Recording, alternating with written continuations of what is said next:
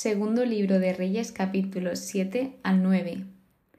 En el capítulo de hoy los temas principales o que más destacaría son el primero de todo la falta de fe, luego que Dios siempre avisa, que nosotros somos dueños de nuestras decisiones y por último que Dios cumple su palabra. Por lo tanto, comenzando con el capítulo 7, Eliseo les está contando todo lo que va a hacer Dios y hay una persona que no le cree, que piensa que eso es muy extraño. Por lo tanto, a esto Eliseo le contesta, lo verás con tus ojos, pero de ello no has de comer, porque lo que estaba diciendo Eliseo es que Dios va a proveer comida.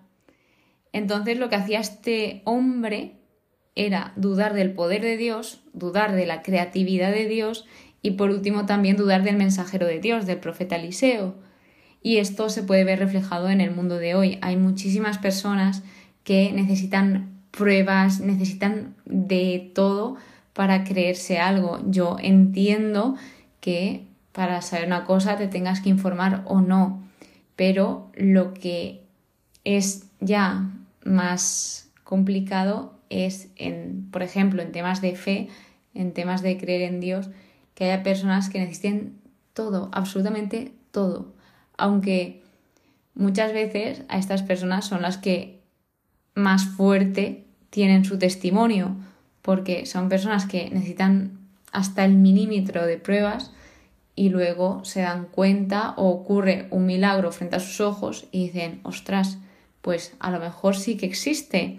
Y puede que esas pruebas se les estén demostrando todos los días y estén pasando por delante de sus ojos y no se den cuenta que yo personalmente no fui de esas personas, pero sí que pues yo decía, ay, pero es que, ¿y si Dios tal? ¿Por qué esto? Entonces era un poco incrédula en algunas ocasiones.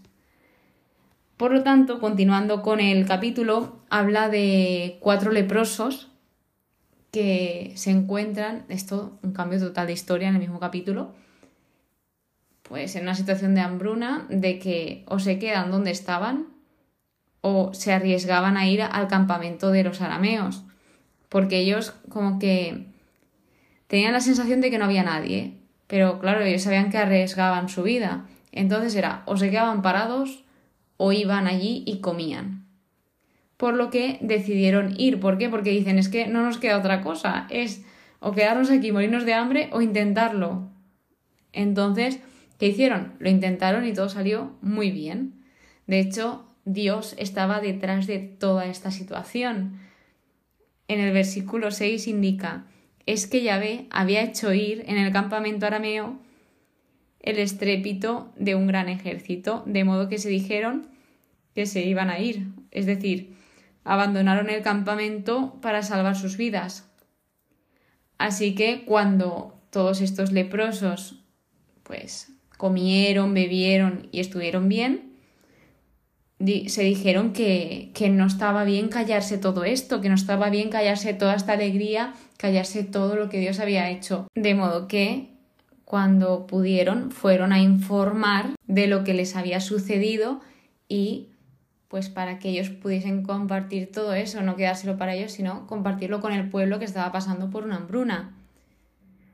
Por lo tanto, esto realmente nos da un gran ejemplo, primero de darse cuenta de tus acciones y de compartir todo lo que tú tienes con los demás, compartir ya sea tus dones, tus habilidades, hasta tu tiempo. Incluso es súper importante compartir tu tiempo con las personas que te rodean. Y luego también nos da el ejemplo de arriesgar. La típica frase, quien no arriesga no gana. Básicamente ellos hicieron esto. Ellos, para ellos había dos caminos. O morir de hambre o arriesgarse e ir al campamento y que hubiese provisiones o que los pudiese matar allí. Entonces, ellos se arriesgaron y salieron ganando. Todo bien. Para terminar el capítulo 7 nos recuerda de nuevo lo que dijo ese hombre incrédulo y lo que sucedió, que finalmente sucedió ese milagro, Dios provee ese alimento, el hombre lo vio, lo vio, pero no lo pudo disfrutar porque desgraciadamente falleció. Yéndonos al capítulo 8, que es el epílogo de la historia de la tsunamita que vimos en el anterior episodio del podcast, donde Eliseo le advierte a la mujer que va a haber unos años muy malos con hambruna y que se fuese. Por lo tanto, la mujer tenía dos opciones, o hacer caso a Eliseo o ir, o, o no, o no hacerle caso. ¿Qué hizo la mujer? Hizo caso a Eliseo y al pasar estos siete años ella regresó y justamente, justamente, el rey estaba hablando con... Mirad que me cuesta el nombre. Gehazi, el criado de Eliseo.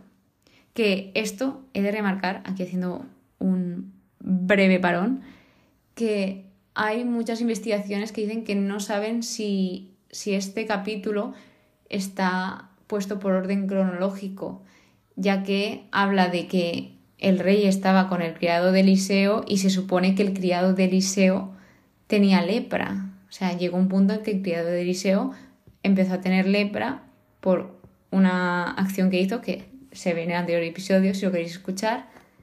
Entonces los leprosos no podían estar cerca de, de las personas en esos tiempos. Así que no sabemos, pero os lo comento ya que lo he investigado así para que lo sepáis también vosotros. Entonces, la mujer, cuando pasaron estos siete años, justamente volvió y estaba el criado de Eliseo aquí, hablando con el rey, y el rey le pedía que le contase las maravillas que hacía Eliseo. Y justamente cuando le estaba contando lo de esta mujer sunamita que resucitó a su hijo, ¡pam! apareció. Después, justamente cuando ya habían pasado esos siete años de hambruna. Así que ella misma dio fe de lo que había sucedido. Otra de las partes de este capítulo es Eliseo y Hazael en Damasco. Aquí Hazael va al encuentro de Eliseo y simplemente quiere saber sobre si va a sobrevivir o no a la enfermedad el rey de Aram. Eliseo le contesta que sí, pero llega un momento en que está mirando a Hazael y de repente se pone muy triste, empieza a llorar y su rostro está rígido. Hazael no entendía nada, no entendía nada porque dice de repente qué le ha pasado. Entonces Eliseo le explicó que había tenido una visión de todo lo que iba a suceder y de todo el mal que iba a hacer Hazael. Hazael no entendía nada, pero le explicó que él sería el rey de Aram, entonces, Hazael no se lo creía porque decía, no, ¿cómo puede ser esto? Tal. Pero Eliseo le contó todo lo que iba a hacer. ¿Y qué pasa? Que esto literalmente pasó luego, aunque él en ese momento que Eliseo se dijo no se lo esperaba, no sabemos si lo tenía pensado o no, pero según muestra aquí, él no sabía nada, Hazael. Entonces luego se ve cómo realmente hizo todas estas desgracias al pueblo y acabó siendo rey de Aram. En este punto, cuando Eliseo le comentó esto a Hazael, Hazael tenía dos opciones. O seguir con ese plan que tenía o que tendría en un futuro, o decir, ¿cómo puedo hacer eso? No voy a hacer esto, voy a hacer lo posible para evitar que pase esto. Porque encima le habían advertido ya, le habían dicho, va a pasar esto, y en tus manos está. Así que esto muchas veces nos pasa a nosotros de decir, mm, te va a pasar esto, pero eres tú quien elige lo que hacer o cómo seguir en diferentes situaciones. ¿Qué pueden ser en tantas situaciones que nos puede pasar esto?